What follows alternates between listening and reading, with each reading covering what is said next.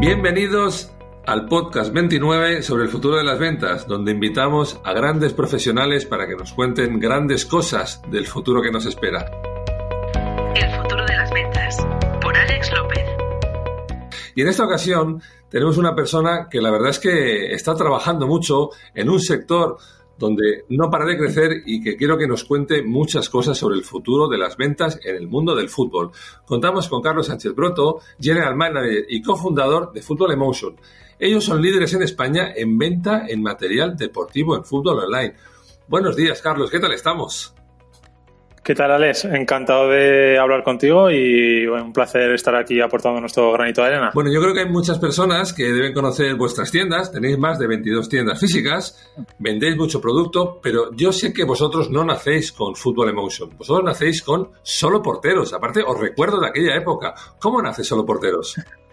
Pues nace, es una empresa totalmente familiar que la fundó mi hermano, Javier Sánchez Broto, y era un nicho de mercado dentro de un nicho de mercado. De, dentro del mundo del fútbol, el, el, tener una necesidad de, de, vender material para puertos de fútbol, porque Javier era puerto de fútbol, pues eh, empezamos en el año 2001 con una vocación ya sin querer omnicanal, con una tienda pequeña de 30 metros cuadrados y en el año 2001 vendiendo online. O sea, éramos los locos, ¿no? Los locos de la portería y los locos del mundo online donde prácticamente poca gente vendía y para nosotros un, un referente era Barrabés en aquella época. Hombre, me hablas de hace muchos años de vender online, con lo que imagino que aprendisteis muchísimo. Sí, o sea, para nosotros es el core business del negocio. Somos una empresa, como te digo, familiar, pero muy digital y muy innovadora. Piensa que a nosotros el, componente online nos pesa más del 60% de la facturación. Es mucha facturación, 60%. Y Carlos, una pregunta. Llega un momento que dices, oye, cambiamos, dejamos de ser solo porteros y, y pasamos a ser fútbol emotion. ¿Cómo ocurre este cambio? Pues en primer lugar una putada porque alguno de nosotros de la familia tenemos tatuado el, el nombre de solo porteros, literalmente, pero para nosotros es un orgullo, ¿no? El, el de donde venimos eh, está claro que, que, ha sido un camino bastante complicado de, de crecimiento, pero claro, una vez que vas creciendo a nivel de facturación, a nivel de personal, diversificas en producto porque ya no, ya no vendes material para porteros, sino empiezas a vender botas de fútbol a jugadores, equipaciones para clubs, accesorios. Entonces el nombre Solo Porteros eh, nos ayudó a crecer y a meternos en ese nicho, pero ya llegó un momento que empezó a lastrarnos el nombre de fútbol, el nombre de Solo Porteros. De ahí el cambio obligatorio y necesario a, llamarnos Fútbol Emotion en el año 2016. Y piensa que sí, además queremos internacionalizar la empresa, el que un alemán escriba solo puertos en Google es la, la muerte. Entonces, era, era obligatorio y necesario para, para seguir creciendo que sepáis que seguís, hay personas que me siguen hablando de solo porteros y lo sabéis, pero creo que era fundamental el cambio porque ahora, claro, ya no estáis vendiendo solo a porteros, sino que vendéis material a cualquier persona que le guste el mundo del fútbol. Correcto, correcto. Genial. Y actualmente, a ver, eh, porque sé que estáis ya, vamos a hablar del mercado B2B, B2C, ¿quién es vuestro cliente y cómo estaba eh, evolucionando vuestra facturación? A ver, eh, nuestra facturación eh, a, a, grandes dígitos, ¿no? O sea, prácticamente estamos duplicando facturación cada, dos años. Eh, en el año 2017 facturamos 21 millones de euros, tanto en el negocio online como el offline. En 2018 crecimos un 42%, eh, llegando pues, a, 30, a 30 millones de euros. O sea que estamos mm, más que duplicando cada dos años la, la, facturación, pero sobre todo la facturación y crecer en rentabilidad, que a veces nos olvidamos que una empresa es para, para ganar dinero también. Buen apunte, buen apunte. No solo se trata de facturar, sino de rentabilizar lo facturado. Estamos de acuerdo. Pero vosotros estáis en un mercado donde sí que se ven posicionados, pero lucháis contra grandes players. ¿Cómo conseguís posicionaros ahí? Nosotros lo tenemos claro desde el principio. O sea, queremos eh, ser la tienda líder eh, a nivel sur de Europa, pero tienda líder especialista en fútbol. Eh, players hay muchos, hay muy grandes, eh, tipo Amazon, Decathlon, pero nosotros somos los líderes en especialización y somos los mejores en eso. La especialización se basa en ofrecer a nuestros clientes para nosotros está claro que una experiencia omnicanal totalmente diferente y tener la mejor oferta del, del mercado de productos de gama media, gama baja, incluso botas de, de 300 euros o, o, o, botas de edición limitada. Piensa que nuestros clientes es, es muy amplio, ¿no? De, del jugador profesional que nos compra botas, el aficionado que se compra una camiseta, eh, los fans que se compran la camiseta del Barça, los niños que van a nuestras tiendas a comprarse una zapatilla de fútbol sala. Entonces nosotros la diferenciación que tenemos con otros players para mí la especialización y la experiencia omnicanal diferente. O sea, nosotros lo que decimos no vendemos productos, sino vendemos ilusión. O sea, tenemos que diferenciarnos del resto de la distribución y eso pasa por la especialización, yo creo, y sobre todo por la prescripción de producto. Estoy de acuerdo que, lo habéis hecho muy bien, porque ahora sería muy difícil conseguir lo que ya habéis conseguido, porque claro, los grandes players cada vez tienen más mercado, pero creo que también hay una parte importante que es que tenéis unas tiendas físicas, ¿no? Sí. Y eso también os permite cruzar, ¿no? Os permite cruzar ventas físicas con ventas online. ¿Cómo, gestionáis esta parte? A ver, nosotros tenemos claro lo, lo, que hemos dicho, ¿no? La omnicanalidad. No queremos ser una empresa multicanal en el que diferencie el cliente online y el offline. O sea, es que realmente el cliente para nosotros es el mismo. Eh, eh, puede ver el producto en el, en el móvil, pero luego puede acabar comprando una tienda física de Fútbol Emotion. O sea, el cliente, da igual donde compre, el cliente es el mismo. Entonces, para nosotros, el tema de las tiendas físicas es, es clave, ¿no? Para ofrecer esa cercanía al, al consumidor y luego, sobre todo, para, para, diferenciar del online con el tema de la experiencia, de que la gente pueda probar el producto, del que te atienda en la tienda de Fútbol Emotion, sea un tío que juega a fútbol y sepa qué recomendarle. Y yo creo que esa mezcla del canal online, que obviamente es lo que más tiene que crecer, con el canal físico, es lo que nos hace únicos. Al fin y al cabo, eh, eh, pocas tiendas de fútbol emotion veremos en, otros países y aquí en España tenemos claro que tenemos que seguir creciendo en este sector, ¿no? en, online y offline. ¿Y el poder llevar personas que han comprado online a la tienda física os hace crecer la facturación en el punto de venta? Sí, sí, sí. O sea, nosotros tenemos claro que cuando abrimos una tienda física es porque hemos llegado a un volumen de ventas X a nivel online y el tener una tienda física no solamente te hace crecer en tienda física, obviamente, porque no tenías, pero te hace crecer en online en la provincia. Al fin y al cabo, es branding, la gente pasa por tu tienda, la gente te reconoce y luego te puede comprar en la tienda del barrio o te puede comprar en el canal online.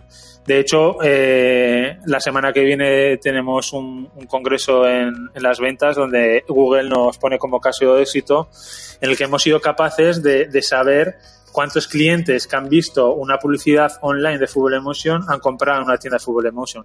Sabemos cruzar las ventas, sabemos cruzar el, el tráfico y la tasa de conversión. Y hablando de este tema, tenéis bastante gente trabajando en digital, ¿no? Sí, piensa que si el 65% de la facturación es online, la, cantidad de gente que tenemos en tecnología, en digital, en e-commerce. Toda nuestra página web, el programa de gestión, el CRM son soluciones propias totalmente ad hoc y eso es lo que nos hace ser cada vez más fuertes y sobre todo más ágiles en el mercado, en un mercado digital que está en constante evolución y tienes que estar innovando cada día. Muy bien, Carlos. Eh, siguiendo con, con, los avances y, y, hacia dónde vais, yo sé que tenéis en mente eh, el mercado B2B. Sí. ¿Es importante para vosotros? Sí, sí, sí, es importante. Piensa que, que hay que diversificar también el negocio y, y el mercado B2B yo creo que es, mira, uno de los tres focos para la compañía en los próximos cinco años. Eh, el mercado B2B nosotros lo vemos no como el consumidor final que compra las botas de fútbol, sino aquel club o colectivo de fútbol o colegio que necesita un pack de ropa, camiseta, pantalón, media, sudadera, chándal, y ahí vamos a estar nosotros, primero para ofrecer mejor servicio, el mejor precio y el mejor asesoramiento, ¿no? O sea, al fin y al cabo, un club o un colectivo se tiene que dedicar a formar a los chavales y el tema de la logística y de las equipaciones, Fútbol Emotion. Es un canal perfecto para llegar al consumidor final. Incluso habrá empresas también, ¿no? ¿Están interesadas? Sí, sí, sí. A ver, nosotros vamos de la mano de, dos, tres grandes marcas, sobre todo con, con Adidas y Nike, que lo que está haciendo cada vez más es segmentar el, el mercado. Eh, lo que antes vendía con 500 operadores a nivel de Europa en fútbol, ahora lo vende en cuatro y nosotros pues somos uno de esos cuatro operadores a nivel europeo. Entonces, el ir de la mano de dos grandes marcas con un branding tremendo, con assets que están detrás y con inversión y con un producto muy bueno, pues te hace ser muy fuerte. Te querría preguntar, ¿Qué importancia tienen las redes sociales para vosotros? Ostras, pues para nosotros es vital.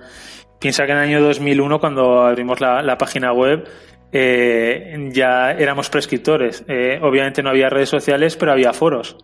Y teníamos un foro de solo porteros donde la gente se eh, inscribía, eh, dejaba sus comentarios y gracias a ese, a, ese crecimiento en redes, en tema de foro, fuimos creando las redes sociales hasta el día de hoy que tenemos un grupo de, de más de 20 personas trabajando solamente para social media. Eh, piensa que ahora Fútbol Emotion tiene casi 3 millones de seguidores entre todas las redes sociales. Para ser un operador que distribuye productos, es una cantidad muy importante. Y, yo creo que eso es una de las ventajas competitivas que tiene la empresa, ¿no? El que somos la voz de las marcas, la voz creíble y la prescripción que, que hacemos en todas las redes. Y Carlos, ¿os entran ventas por redes sociales? Sí, sí, claro. Es un canal más de comunicación que te entra en la página web y luego tú tienes que tener una oferta muy buena y una usabilidad muy buena en la página web para que ese tráfico que te genera en, en, la página web gracias a redes sociales aumentar esa tasa de conversión.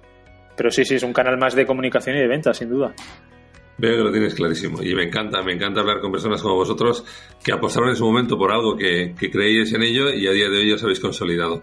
Carlos, ¿qué te querría preguntar también? Oye, eh, ¿cómo ves a los vendedores de los próximos años? Buena pregunta, ¿eh, Alex?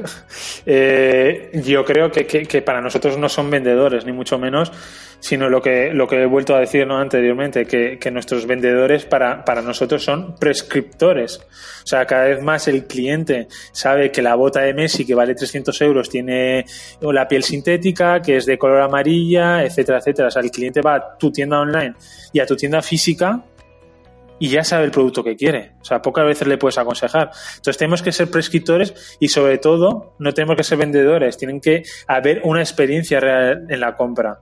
Entonces yo creo que eso es lo, diferencial, que no son vendedores, sino prescriptores y tiene que haber una experiencia en compra, tanto online como en offline.